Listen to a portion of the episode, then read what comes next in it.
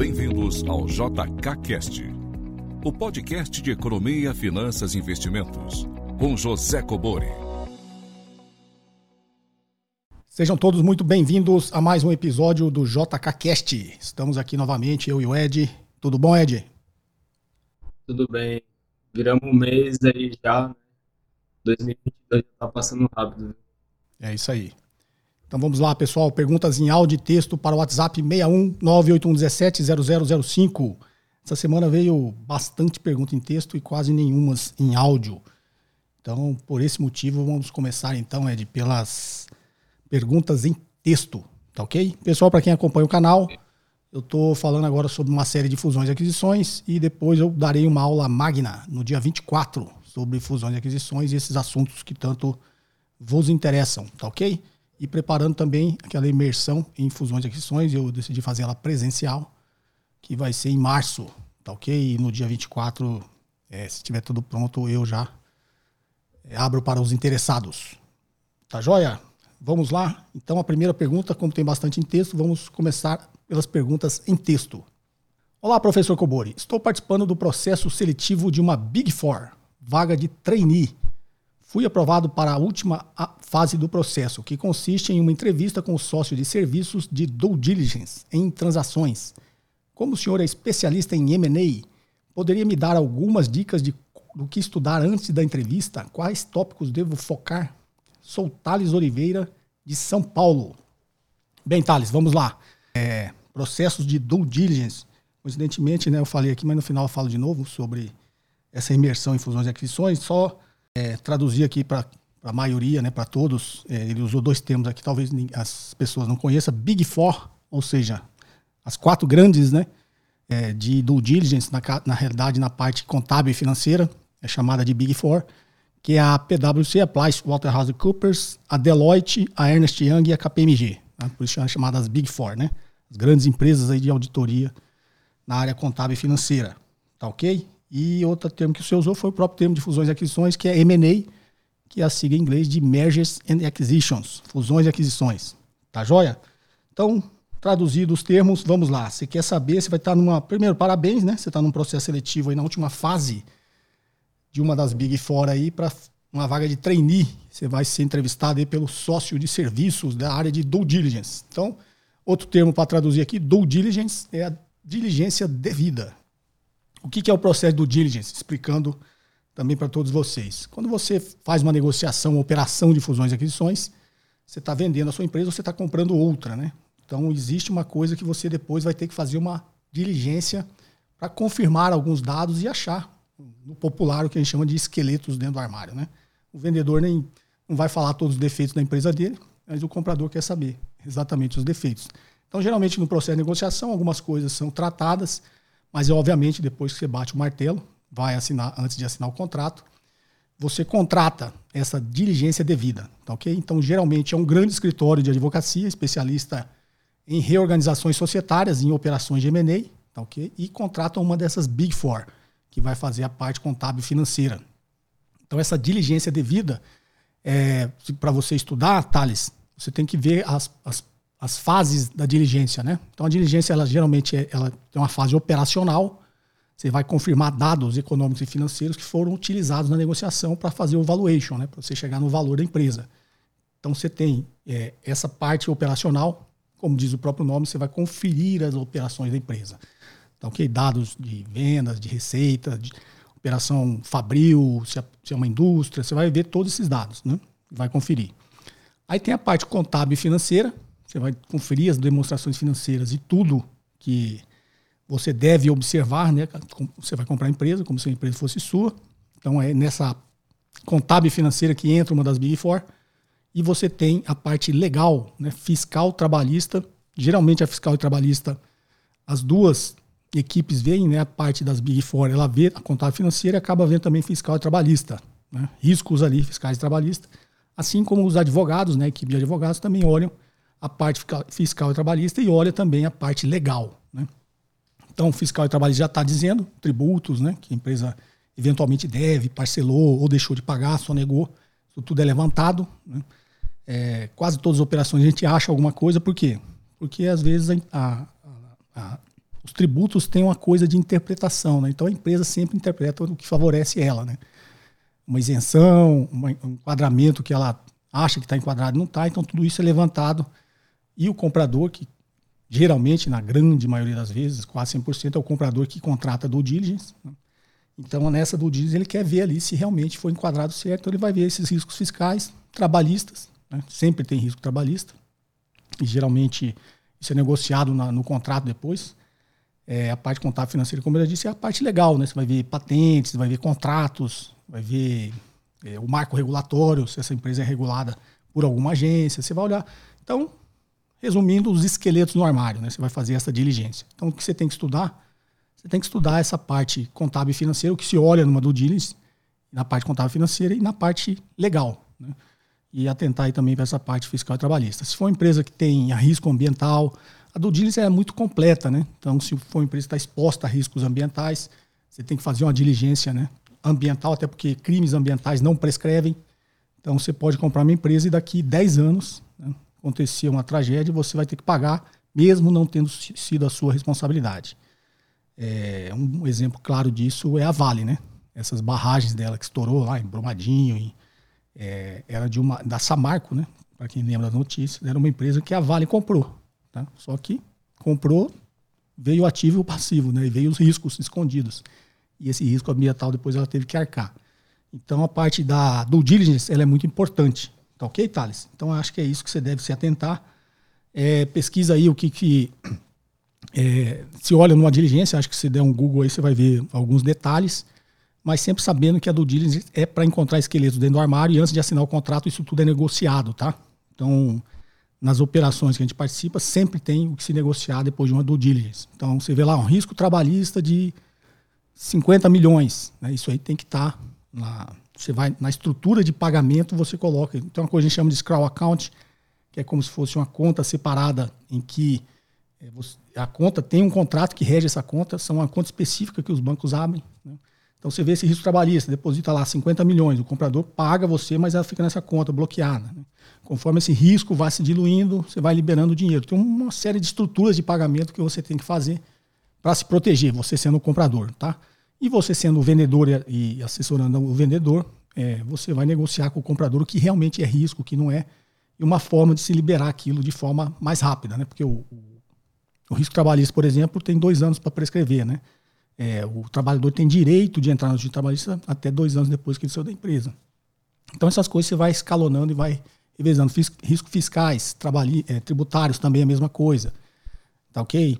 É, na parte legal tem muita coisa que se negociar, então você tem que atentar para toda essa, essa, esses detalhes. Né? Então, o mundo aí da diligência, das fusões e aquisições, ela é realmente muito técnica, muito específica, né? E você tem que é, se atentar no curso que eu dou, eu dei durante 10 anos no IBMEC sobre fusões e aquisições. É uma grande parte do curso a gente falando sobre diligência, né? A due diligence, né? como que é, entra bastante detalhe, como se negocia, como se estrutura essa negociação, né? Como você faz o escalonamento desse risco. Então tem, é bem completo, como você acha o risco, como você escalona, como você negocia se você for o vendedor, como você negocia se você for o comprador. Então a parte bem detalhista ali é no, no final da negociação é o que vai determinar se o negócio sai ou não. E a diligência é o que a gente chama de deal breaker. Tá? Muitos negócios acabam depois da diligência. Acabam assim, não são feitos depois que se faz a diligência, se descobre de repente um risco tão grande que o comprador desiste. Né? Então, essa parte é bem importante, tá ok? Thales, espero ter te ajudado. Mais detalhes, pesquisa aí, mas na aula magna de fusões e aquisições que eu vou dar no dia 24 de fevereiro, que é grátis, né? gratuito. É, vai ter um link aqui na, na descrição aqui para você se inscrever e ser lembrado. É, eu vou dar uma aula magna de duas horas falando sobre fusões e aquisições e eu vou abordar essa parte de due diligence também, tá ok? Então, para quem tiver interesse, você, obviamente, né, Thales, deve assistir. Não sei se a sua entrevista é antes ou depois desse dia. Mas mesmo sendo depois, acho que vale a pena você assistir, tá ok? E lá na aula magna eu trato com mais detalhes dos assuntos sobre fusões e aquisições. Espero ter te ajudado, Thales. Forte abraço. É... Ed, alguma coisa a acrescentar? Sim, tenho sim. Então, minha, minha dica para o Thales, né, na verdade, eu acredito o cenário que vai acontecer na entrevista, eles verem mais o seu perfil, né? Questão da sua personalidade, sua inteligência emocional, né? Porque, pelo menos quando eu participei do processo seletivo da Young, esse filtro do entendimento contábil, eles fizeram na primeira etapa, né? Então tem aquela, aqueles questionários de raciocínio lógico, de teste de inglês, e a parte contábil também entrou nessa parte. Então acredito, né, que essa última etapa eles devem focar mais é, na sua capacidade aí de network, sua capacidade de, de interpretação, sua capacidade, né, de inteligência emocional. Então, não sei se daria tempo também, né, até a entrevista, de você se aprofundar nessa temática. É, então, é um assunto muito diverso, muito gigante. Então, acho que você se preparar aí essa parte mais mental e de personalidade vai fazer mais efeito, porque acho que eles não vão deixar de contratar um bom candidato por ele não saber algum detalhe específico ali que ele pode aprender no dia a dia ali, é, entrando né, dentro dessas partes de consultoria. Então, essa seria a minha dica. Eu acredito, né, quando eu estava próximo de sair da Estônia, eu entrei muito nessa parte de recrutamento e seleção, fazendo entrevista ali com os candidatos, e pelo menos as nossas entrevistas é, pessoais, a gente sempre focava nessa questão de personalidade, né? E lógico que cada empresa vai adotar as suas etapas, mas hoje em dia, né, isso está tendo um peso mais relevante do que o conhecimento técnico que às vezes você vai pegando ali no dia a dia dentro da empresa. Legal, Ed. Vamos lá, então, a próxima pergunta. Bom dia, professor Escobor e Ed. Gostaria de entender a decisão da CVM em relação a um FII específico mas que está gerando dúvidas nos investidores em relação aos demais FIs. Qual a opinião de vocês sobre tal decisão? Muito obrigado por todos os ensinamentos. Rodrigo, de Brasília. É, Ed, eu vou passar isso para você, mas antes deixa eu só traduzir aqui. Às vezes não são todos, né? Eu acredito que a grande maioria dos investidores saibam o que é CVM. CVM é a Comissão de Valores Mobiliários, tá? Que regula e fiscaliza o mercado de capitais. FI é Fundo de Investimento Imobiliário. Tá joia? Vamos lá, Ed, essa é sua. Então vamos lá, Rodrigo. Acho uma pergunta super relevante, né? Deu bastante polêmica aí no, nos últimos dias. Então, para colocar todo mundo na mesma página, é, a CVM emitiu uma nota para um fundo de papel do BTG Pactual, é, MXRF11, é, comentando né, que caso ele tenha um prejuízo contábil, o fundo não poderia distribuir os seus rendimentos via dividendos. Mas, né, como você deve ter feito essa pergunta enquanto estava nessa polêmica, mas hoje a CVM já reviu essa decisão, ela suspendeu temporariamente, não significa que isso não vai entrar em vigor, mas ela entendeu que acabou gerando né, muita polêmica, é, ela é, preferiu né, voltar atrás e analisar isso com mais calma. Então, para as pessoas entenderem, né, inclusive você também, para a gente é, saber o que, que foi isso, a gente precisa separar o que, que é regime de caixa e o que, que é regime de competência, né? Por isso que gerou tanta polêmica. Então, isso que eu vou falar serve tanto para os fundos imobiliários quanto para as ações.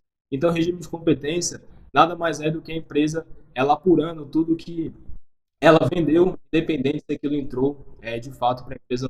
Vou dar um exemplo que vai ficar mais claro isso. Você foi lá e comprou uma na Magazine Luiza de R$ 1.200, parcelado em 12. Pelo regime de competência, a empresa ela vai supor né, que esse valor de R$ 1.200 já entrou, mesmo que você pague isso né, R$ 100 todos os meses. Então, o regime de caixa seria exatamente o oposto. Então, se ela for fazer por esse modelo, ela vai computar ali exatamente o valor de 100 reais que está entrando todo mês. E o regime de competência, a não ser que você reembolse, né, você devolva esse produto, ela vai computar né, que esse valor já está dentro ali dos seus demonstrativos financeiros. Então, essa é a primeira coisa que a gente precisa estar ciente. O segundo é que existe uma lei é, que obriga os fundos imobiliários a distribuir 95% dos lucros pelo regime de competência. Né? E aí que entrou a polêmica. Uma coisa que muita gente acaba é, ouvindo né, erroneamente é que essa distribuição é dentro do semestre e não mensalmente. É, mas como acabou né, que essa classe de ativos gestores começaram a optar por essa distribuição mensal, então acabou ficou comum né, esse período, mas a, pela lei é dentro do semestre. Então aí o que, que aconteceu, né? Vou dar um exemplo aqui de um fundo de, de tijolo, né? Que você ele tem os imóveis próprios ali, depois eu entro mais nessa parte do papel. Então, anualmente, esse fundo também é obrigado a fazer uma reavaliação de todos os seus imóveis. Então, ela vai contratar ali uma consultoria especializada, ela vai falar, ó, eu tenho três shoppings, eu quero que você avalie, né, quanto é o valor de mercado desses meus ativos. Então, vamos supor que ano passado estava valendo um milhão de reais cada shopping desse, e hoje está valendo 800 mil reais, ou seja, houve uma depreciação aí dos seus ativos em 200 mil reais. Então, na hora que a empresa for é, registrar isso né, no, na TRE, ela pode contabilizar esses 200 mil reais que diminuiu do valor dos seus ativos para pagar menos imposto. Né? Então, ela vai fazer isso, porque na hora que ela for contabilizar ali a alíquota de imposto, vai estar referente né, um valor menor que ela conseguiu utilizar esse benefício fiscal. Só que a gente fala no mercado né, que isso não teve efeito de caixa. Então, o ativo dela se desvalorizou, mas ela não teve essa de se desembolsar né, esses 200 mil nesse exemplo que a gente estava citando. Então, isso acaba acontecendo também na reavaliação dos fundos de papel, só que esse intervalo é feito mensalmente. Então, o fundo lá tem várias crises, tem vários LCIs, tem letra hipotecária. Então, esses títulos têm, têm marcação no mercado, ou seja, ele varia né, ou para cima ou para baixo. Então, pela CVM, essa alteração deveria ser contabilizada e caso isso no final demonstrasse um prejuízo contábil, é, ele não poderia distribuir os dividendos via dividendos. Então, nesse mesmo exemplo né, que eu usei do imóvel, vamos supor que ela tem um milhão é, atrelados a certificados de serviços imobiliários, né, que é o que. Então, se mês que vem a marcação do mercado diminuir o valor desses papéis de um milhão para 800 mil, é, ele vai ter que contabilizar 200 mil lá negativo no ADR dele. Então, vamos supor que os juros desses ativos deram 100 mil reais, então, em tese, né, ou pela CVM, o fundo não poderia distribuir esse valor porque ia subtrair, ia ficar 100 mil negativo ainda, né? mesmo isso tendo efeito no caixa. Então, basicamente, o que gerou polêmica foi justamente isso, né? porque a lei diz uma coisa e a CVM estava impondo outra coisa. Então, apesar do fundo, né, nesse exemplo que eu citei, ele ter 100 mil né, de receita é, vindo dos juros né, desses papéis, ele não poderia distribuir isso é, para os seus cotistas, porque na hora ali né, ele teve que abater a diminuição aí pelo, do mercado títulos. Então, basicamente, o que, que ele falou? Você pode até distribuir, né, caso você queira, por, por conta desse prejuízo contábil, só que vai poder ser feito via dividendos, sobre amortização de capital. E aí, o que seria isso? Né? Por que, que gerou tanta? Essa amortização de capital é basicamente quando o fundo ele devolve o valor que são dos cotistas. Então, no exemplo de imóvel, vendeu lá um shopping e aí ele vai distribuir né, o ganho dessa venda dos imóveis para os seus cotistas. Só que ele tem que fazer isso via amortização de capital. E essa amortização de capital, ele incide imposto de renda. É, então, essa polêmica gerou justamente sobre isso. Né? É, por ser via dividendos, teria que pagar é, o imposto de renda e ia mudar tudo para todos os fundos e para todos os cotistas. Né? Imagina, todo mundo hoje segue a regra lá para o de caixa, e aí todo mundo agora teria que fazer essa adaptação que a CVM estava estipulando. Então, é, para responder também a sua pergunta, no meu ponto de vista, não faz sentido né, ela fazer esse tipo de movimento, todo mundo está seguindo de uma forma, ela simplesmente muda, né, impõe aí uma forma de ser feito. Então, basicamente, para resumir tudo que eu falei, seria que se a empresa, pelo regime de competência, desse prejuízo, ela não poderia distribuir os seus rendimentos de dividendos, teria que fazer com a de capital, é isso que você está recebendo, você teria que pagar imposto, né? Então, por isso que gerou tanta polêmica. Primeiro, porque você tem que mudar toda a estrutura do funcionamento dos fundos imobiliários. E segundo, né, que os cotistas iam ficar com esse malefício né, de ter que pagar imposto. Beleza, Ed. Então vamos lá, próxima. Olá, José, tudo bem com você? Assistindo seus vídeos, me deparei com a seguinte dúvida. Tenho plantado um pouco de milho. Vamos imaginar num cenário para proteger minha lavoura com possível estiagem e não conseguir produzir nada. Poderia vender mil sacas na bolsa a 104 reais. Se por acaso o milho venha a cair a 94 reais, no período de colheita estaria ganhando 10 reais por saca.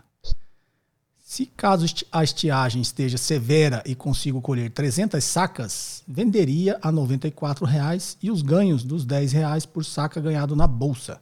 Ajudaria a cobrir os custos do plantio. O meu raciocínio está correto? Fábio de São Paulo. Fábio, vamos lá. É, isso aqui é mercado futuro, acho que eu já até expliquei. Tem um, tem um podcast que eu falo exatamente como funciona o mercado futuro, tá? Dá uma pesquisada, que inclusive acho que é um dos primeiros podcasts que eu falo como funciona o mercado futuro e tem um vídeo no canal também que eu falo sobre isso, tá joia? Mas o seu raciocínio está correto. Você, na realidade, é, são mundos diferentes. Que você tem que imaginar? Um mundo é o mundo real, onde você está lá plantando milho, depois você vai colher e vai vender. E o outro mundo é o mundo da bolsa de valores, do mercado futuro, tá? Às vezes as pessoas confundem é, imagine o seguinte, que não exista liquidação física. Tem contratos que tem liquidação física, tá? Mas vou explicar, não faz sentido, né? Você faz uma liquidação financeira que é exatamente o que você falou. Então aqui no mundo real, você vai plantar, tá muito ruim, você não vai conseguir plantar aí e colher mil sacas. Né? Você, pelo seu exemplo, você vai ter 300 sacas, você gostaria de ter mil sacas. Aí você vai lá na bolsa e faz uma operação no mercado futuro. Você vende mil sacas é, de milho, aí na, na, no seu exemplo custa 104, vai cair para 94, aí você está numa, numa, posição vendida, para você zerar a sua posição é só se comprar. Então, se você vendeu a 104, comprou a 94, você ganhou 10. Tá ok? Esses 10 é um lucro que você tem no mundo da bolsa, no mundo financeiro, no mercado futuro. No mundo real, no mundo físico, você teve um prejuízo, porque você queria colher a 104 e você colheu e conseguiu vender a 94. Né? Então, imaginando uma situação que você fez exatamente o seu head, aquele prejuízo que você teve no mundo real, você ganhou na bolsa. Tá? É para isso que serve o mercado futuro. Você está dando um exemplo com números diferentes que você acha que a sua colheita vai ser menor. Né? Então, você quer você vai perder no mundo real e você quer ganhar alguma coisa na bolsa. Tá joia? Agora, você tem que ter um cuidado. Como você não está fazendo exatamente o seu head, você está contando que você vai ganhar. Imagine que você vai perder, tá? Então agora você vendeu mil sacas a 104 e daqui um mês, quando venceu o contrato futuro, ele foi para 114. Aí você para sair da posição, você vai ter que comprar. Você comprou uma coisa a 114, vendeu a 104, você perdeu 10. Aí vai você vai ganhar um pouquinho aqui, né? Você imaginou que ia vender a 104 também no mundo real e vendeu a 114, você ganhou 10, só que você ganhou 10 sobre 300 e lá você perdeu 10 sobre 1000. Então, na realidade, você alavancou o seu prejuízo. O seu exemplo é belo. Se der certo, for na direção que você quer, você vai alavancar ali o, o, seu head, né? Você queria proteger só 300, fez 1000, protegeu três vezes mais, um pouco mais, três vezes mais, compensou o seu prejuízo de você não ter tido uma boa colheita, pelo seu exemplo, tá? Agora sempre imagine o inverso também. Se não aconteceu o que você quer e aconteceu o inverso, você turbinou o seu prejuízo. Você teve um pequeno lucro aqui, que você vendeu a 114, algo que você ia vender a 104, não é isso? Só que você teve um prejuízo três vezes maior na bolsa, que vai comer todo o seu lucro. E aí, além de você não ter plantado mil e colhido mil, das 300 que você colheu, você perdeu tudo, ainda ficou no negativo aí um pouco mais de duas vezes. Então, o cuidado é sempre esse. Todo mundo que entra na bolsa, que vai operar no mercado futuro, mercado, todo mundo imagina que está fazendo aquilo porque vai ganhar. A grande maioria depois descobre que ele perde também, né? Uma coisa que pode ganhar ou perder. A probabilidade de você perder é sempre muito maior, tá? Na bolsa. Então, as pessoas que operam aí, é igual você entra no cassino, né? Você, por que, que você joga no cassino? Você acha que você vai ganhar, né? Se você soubesse ia perder, você não jogava, ok? Então tem que tomar esse cuidado. Tá joia? Espero ter te ajudado, Fábio. Ed, algo a acrescentar? Não? não, só ver se o, o tamanho dele também né, justifica essa, essa ida para a Bolsa de Valores e correr esse risco.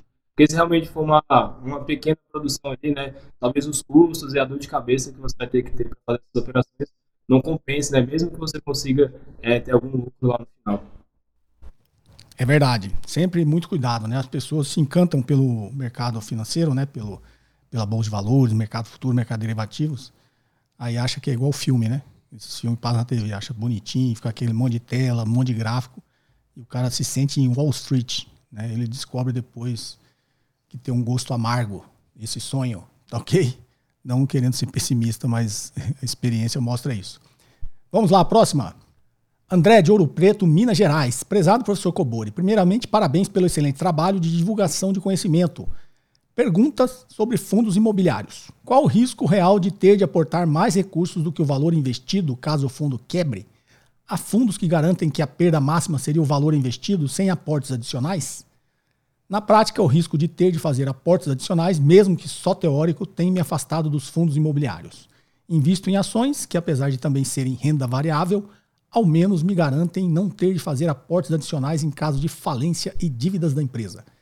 Meu risco fica restrito, portanto, ao valor investido. Muito obrigado e tenha um excelente 2022. Ed, como você já respondeu aqui a de fundo imobiliário, você está aí super aquecido. Responda essa também, por favor. Vamos lá, André. Primeiro eu vou ser bem objetivo, né? Depois eu vou mostrar um pouco da minha visão que eu faria é, no seu lugar. Primeiro, o real é muito, muito, muito, muito baixo. Não é impossível, mas é muito difícil. E o segundo, não existe nenhum fundo que garanta né, essa questão de você perder mais ou perder só o que você investiu. É, então, basicamente, se fosse para simplificar a sua pergunta, seria isso, mas eu vou te dar é, um pouco aqui né, do meu ponto de vista é, para tentar fazer com que você quebre né, esse medo de investir em fundo imobiliário. O primeiro é que um fundo ele não pode contrair via é, dívida, né, via crédito direto, então isso diminui um pouco o risco dele, visto que as ações podem fazer esse tipo de, de alavancagem. Então, por isso que você vê muito ah, os fundos imobiliários toda hora fazendo novas emissões, porque se ele quiser comprar imóveis, quiser fazer alguma coisa, ele captar esse dinheiro é, no mercado. É, e mesmo que tenha uma gestão horrível, né, você for lá, pegou um fundo, gestor, é, fez todas as cagadas possíveis, os imóveis continuam lá, mesmo que ele tenha comprado imóveis ruins, ele não fez a manutenção direito, não fez a reforma necessária, né, no pior cenário, ele vai vender todos os imóveis e vai distribuir esse valor é, para os cotistas, você vai receber ali a sua parte, mesmo que seja menor do que você tenha investido. É, então, minha dica é que você não deixe de investir né, por causa desses é, tempos extremos. Pode acontecer, né, impossível não é, mas é muito, muito difícil mesmo.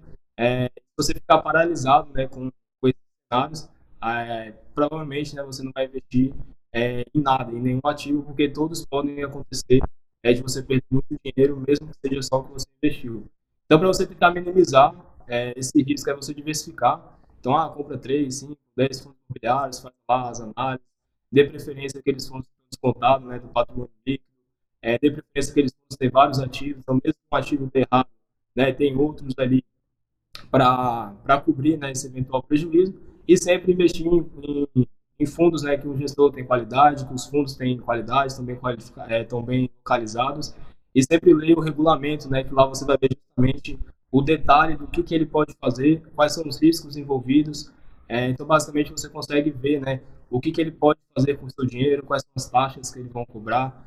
É, então, basicamente, quando você faz essa análise, você acaba ficando mais confortável é, em colocar o seu dinheiro. Então, não deixaria de investir por conta é, desse detalhe, que sim, no seu caso, né, você acha esse detalhe muito relevante, apesar de ser só teórico, mas pode acontecer mas pelo menos né, que eu me recorde pelos meus estudos, eu nunca vi ainda um imobiliário que tenha acontecido nesse né, cenário aí, é, de, além de perder todo o dinheiro dos cotistas, eles precisarem ser chamados para aportar, né, para cobrir esse eventual prejuízo.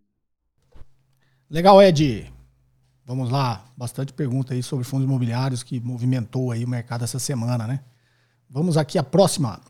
Boa tarde, professor. Aqui é o Marcel de Serafina Correia, Rio Grande do Sul. Quando se aumenta a taxa de juros, existe o controle da inflação, pois diminui-se a quantidade de moeda em circulação. Esse efeito ocorre porque as pessoas passam a deixar dinheiro rendendo em suas contas. Essa rentabilidade maior não acaba acelerando a criação de mais moeda que, quando voltar a circular, agora em maior quantidade, o efeito da inflação não seria potencializado? Muito obrigado pelo trabalho que o senhor realiza. Então vamos lá, Marcel de Serafina Correia, Rio Grande do Sul. É, tá bastante atual esse assunto, né? O Banco Central aumentou a taxa Selic ontem. Eu até fiz um, deixa eu até comentar aqui, mas bom, respondendo rapidamente essa parte que você pergunta, que faz sentido, né? É, o governo aumenta a taxa de juros, você vai lá, põe seu dinheiro. Estou falando você, imagina todo mundo, né? Vai lá, põe seu dinheiro, aí o seu dinheiro rende a taxa de juros aí, imagine que seja os 10,75, né? Então você pôs 100, daqui um ano vai, você vai ter 110,75. E aí você vai ter uma quantidade maior de dinheiro disponível quando se você sacar né, for, for, for gastar. Tá? Eles falam isso não ajuda a gerar mais inflação, depende da inflação e depende da economia. Tá? Se a economia ficar 100% estagnada, né, imagina-se que você vai ter uma pressão partindo do pressuposto que todo mundo vai retirar o dinheiro e gastar, mas isso não acontece, tá? Mas o princípio do seu raciocínio faz sentido se a economia não crescer. O que a gente espera é que a economia cresça, né? Então você cresceu a quantidade é, de oferta também, você pode crescer um pouquinho da quantidade da demanda. Não é isso? Porque vai se equilibrar. A inflação é o resultado do desequilíbrio entre oferta e demanda. Tá ok, Marcel? Mas eu aproveitar aqui a sua pergunta. Eu, eu coloquei um, eu tuitei hoje, depois eu repostei no LinkedIn e no, no YouTube e no Instagram. É, eu tuitei em cima de uma notícia lá do, do presidente do Banco Central, tava a foto dele, mais uma crítica ali que em menos de um ano a gente saiu de uma taxa Selic de 2% para 10,75%, né? Foi decidido ontem pelo Banco Central. Ontem não, quarta-feira, né? Então, é, qual que é o grande problema disso? Né? Quando você sobe a taxa de juros, já expliquei aqui, você está esfriando a economia. E o princípio da política monetária contracionista é tirar a liquidez da economia. Só que você está tirando liquidez de quem? 95% da população não tem liquidez. Né? 90%, isso é, está, é o IBGE que fala isso, tá? 90% das popula da população vai comer menos. Quando você tira esfria a demanda, você está tirando emprego, né? você está tirando dinheiro da economia. As pessoas vão comer menos, 90%. Os outros 5% que tinha ali, conseguia economizar um pouquinho para investir e poupar, não vai mais conseguir. Todo o dinheiro dele vai ser consumido ali para comer. E 5% da população que são realmente quem tem dinheiro investido, vai agora investir numa taxa de juros maior. Então, na realidade, isso é transferência de riqueza, transferência de renda, tá? Você ajuda isso aí a aumentar a desigualdade social. E teve alguns comentários, eu vou até depois responder lá, que o pessoal faz algumas, alguns comentários meio, para mim, né, sem sentido. É, falar sobre educação financeira, sobre você vai falar para educação financeira para uma pessoa que está na extrema pobreza, a pessoa não ganha nem meio, ganha meio salário mínimo. Você vai ensinar educação financeira para ele poupar onde? Ele não consegue nem comer. Né? É, você pega também essa última pesquisa do IBGE, metade da população brasileira, é porque eles classificam em três cenários, né? Uma pessoa que está num cenário de pobreza, uma pessoa que está na pobreza e uma pessoa que está na extrema pobreza. Quando você pega esses três categorias, são mais de 100 milhões de pessoas. Então você vai educar 100 milhões de pessoas financeiramente, você precisa primeiro dar para comer para ele, né? Você vai chegar para o cara que ganha 200 reais por mês e falar assim, ó, você tem que poupar um pouquinho aqui para você investir, para você crescer o seu patrimônio. O cara não tem o básico, o cara não consegue comer, né? Então as pessoas têm que também ter uma certa noção né, do que, que é o mundo real e o que, que é o mundo que o mercado financeiro fica vendendo, tá? Não é bem assim que funcionam as coisas. E nós, enquanto, quando eu falo 5%, garanto que a grande maioria de vocês que estão me assistindo, eu, o Ed, nós fazemos parte desse 5%. Né?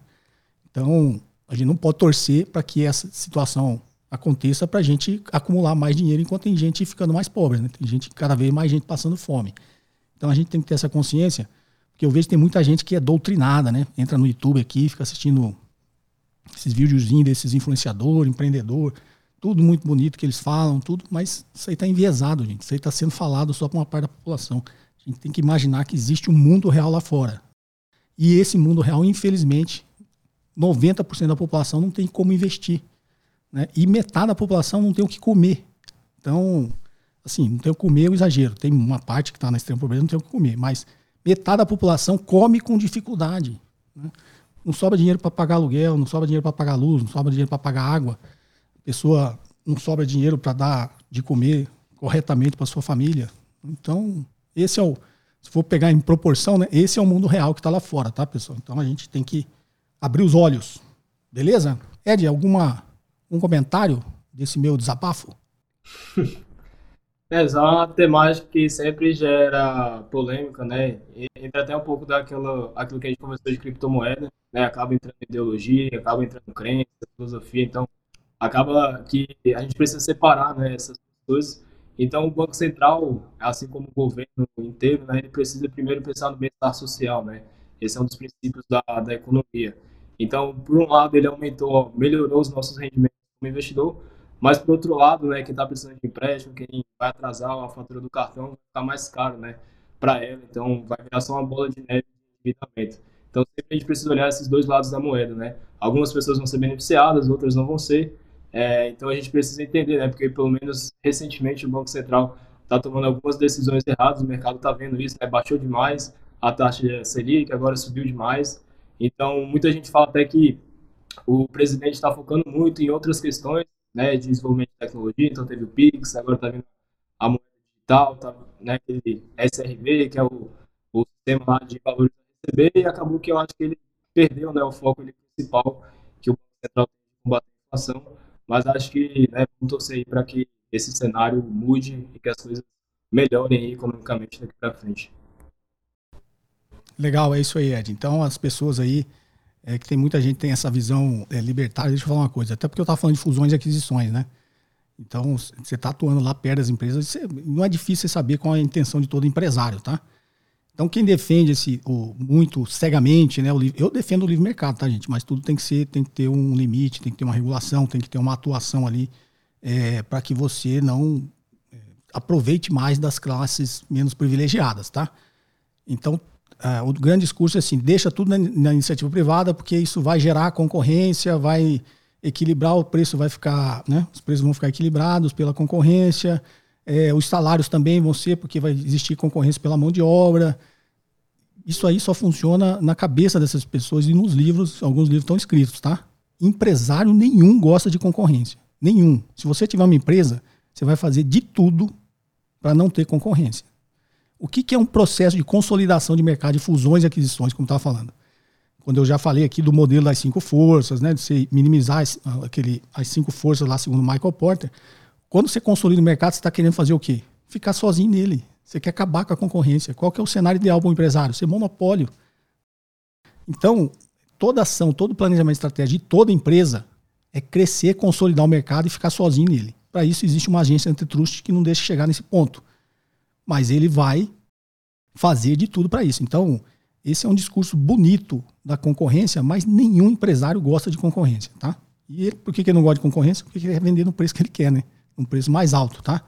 Então, outra reflexão aí, as pessoas depois ficam reclamando de mim, mas é outra reflexão aí para é, todos nós fazermos, né? Sobre esse ponto de vista. Tá? É, eu ia até falar outra coisa aqui, esqueci. Vamos aqui à última pergunta, essa em áudio. Oi, professor Cobori, tudo bom? Aqui é Eduardo de Santos. Gosto muito das suas explicações, acho o senhor muito competente e gosto também do seu ponto de vista.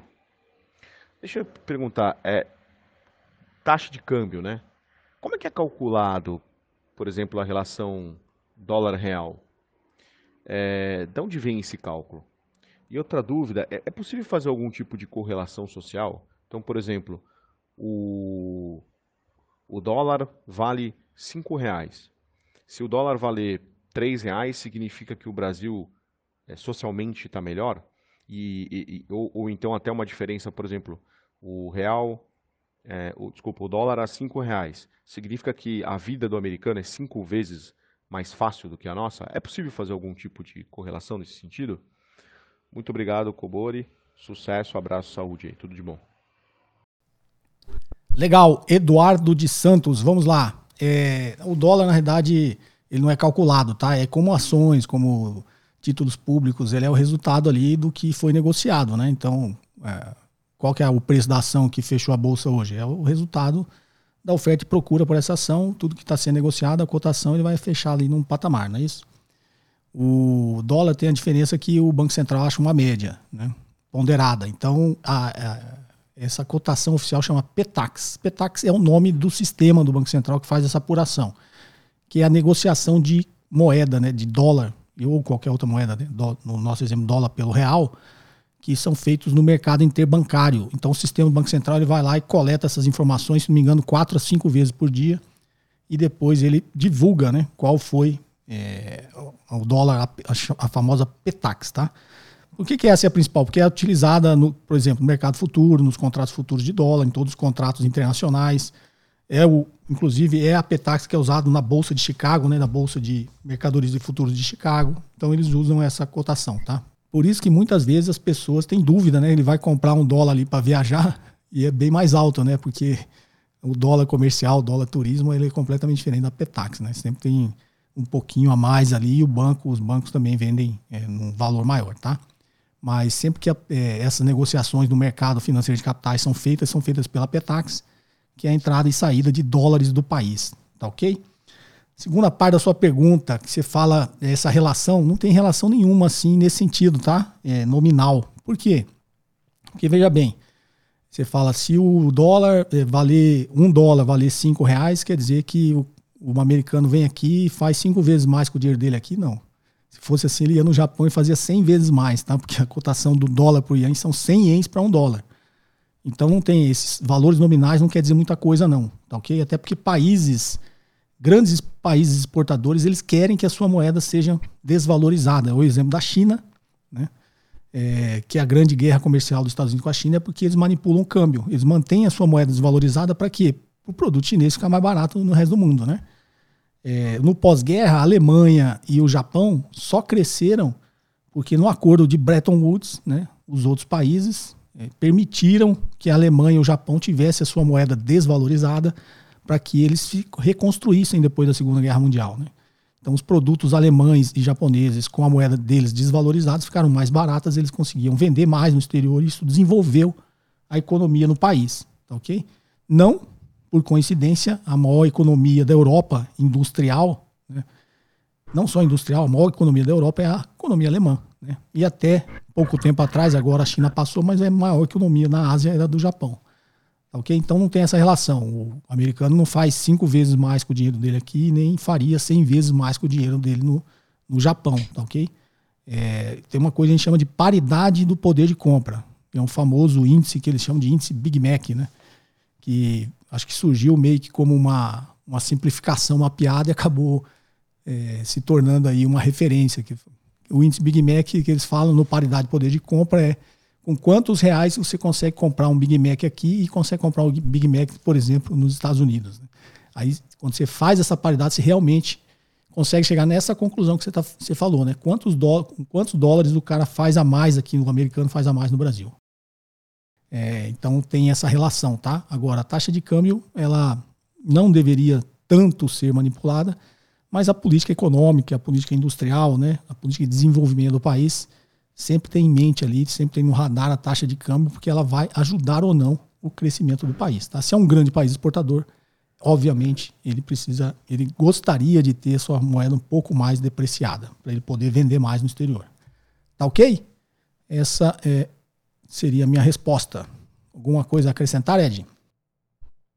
Não, só tentando dar um, um referencial né, para os ouvintes. A última vez que eu tinha visto é a taxa de equilíbrio, assim, né, que seria interessante para o Brasil, é, para meio que equilibrar ali os exportadores. Os importadores seriam uma taxa de câmbio em torno de 4,50. É, então, existem alguns cálculos né, que eles ali onde que conseguiria satisfazer ambas as partes, né, não prejudicar os importadores, mas também não prejudicar é, os exportadores. E essa questão do, do índice Big Mac é um índice que realmente o pessoal leva a sério, e aí você consegue ter essa questão de qualidade de compra, né? Então, ah, lá nos Estados Unidos o Big Mac é 3 dólares, então se você fosse converter aqui, é, quanto que deveria ser né, o Big Mac para identificar é, se o americano conseguiria comprar né, esse mesmo aqui, por que, eles utilizam o Big Mac? Porque o Big Mac é igual no mundo todo. Então, em tese, né, deveria valer é, a mesma coisa em todos os lugares. É, e uma coisa até curiosa, veio um, um, um casal aqui da, da prima da minha namorada, e ele é americano. E a primeira pergunta que eu fiz para ele foi: Nossa, você deve estar sentindo rico, né? Milionário aqui com, com essa taxa de câmbio. E aí, surpreendentemente, ele falou: Não, aqui está mais caro do que lá. Porque, como aqui teve uma inflação muito alta, né? É, lógico que ele acaba sendo tendenciado nos né, lugares que provavelmente são lugares turísticos, são mais caros. Mas ele falou né, que o que ele estava consumindo aqui estava é, muito mais caro do que o que ele consome lá. Então, olha, tomar cerveja aqui era mais caro do que ele consumia cerveja lá. Ele ia tomar uma caipirinha aqui era muito mais caro do que lá. Então, acabou que a gente tem essa visão né, de que ele consegue consumir muito mais, mas com as coisas que estão todas caras também. Então, acaba que essa paridade acaba diminuindo. É, na realidade é aquilo que eu falei, né? O valor nominal não significa muita coisa, né? Então, às vezes chega aqui, ele acha que um dólar dele vai fazer muita coisa aqui, talvez não faça, né? Primeiro que a, a paridade do poder de compra, ela tem que considerar a inflação, né? Então você parte do pressuposto que não teve inflação, a inflação foi igual nos dois países. Mas, como o Ed explicou, se a inflação foi maior no Brasil, os preços relativos aqui subiram mais do que lá, né? Então, o que ele comprava com dólar aqui, ele agora compra menos, tá? Então, esse, esse é o raciocínio. Tá joia, pessoal? Bom, esse episódio vai ficando por aqui. Novamente, é, toda quarta-feira, agora até o dia 23, eu vou falar. O assunto do canal vai ser sobre fusões e aquisições, né? Nessa quarta eu já coloquei, na quarta passada também. E no dia 24 de fevereiro vou dar uma aula magna, gratuita, obviamente, né? Vai ter uma aula de umas duas horas aí sobre fusões e aquisições, tá ok? Já é para dizer também que eu estou preparando uma imersão presencial. Vai ser aulas presenciais que eu sinto muita falta até hoje, né? Principalmente na pandemia, tudo online. Mas vão ser aulas presenciais aí, uma imersão em fusões e aquisições, uma carga horária aí, possivelmente entre 20 e 28 horas, 30 horas, tá? Vai ser, vão ter que ficar me aguentando esse tempo todo. Tá joia, pessoal? Então, para quem quiser se inscrever aí para essa aula magna só para ser lembrado, o link vai estar tá aqui na descrição do vídeo.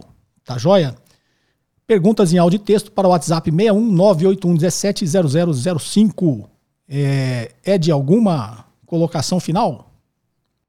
Não, só isso. Agradecer aí pela participação. Tô até vendo aqui, né, se eu vou para o Brasil pegar essa emissão aí, porque realmente eu acho que, que vai valer a pena. Inclusive foi uma sugestão de um próprio aluno, né, de, de outros cursos. Eu estava entrando em contato com ele. Ele tinha uma assessoria lá na Bahia. E aí eu comentei, né, com, com o professor Fiel, tá, o pessoal tá pedindo aqui também aquisições, que é uma coisa que eu, é, das pessoas que eu sigo, que eu não ninguém né, que fala dessa temática, tanta propriedade. Então, para aqueles que querem aprofundar aí, acho super relevante né, é, pegar aí essa oportunidade, ou pelo menos assistir lá aula magra, acho que com certeza vai agregar bastante para quem tem curiosidade dessa temática. Legal, é isso aí, Ed. Então, um forte abraço e até o próximo episódio. Você ouviu mais um episódio de JK Cast, o podcast de economia, finanças e investimentos com José Cobori.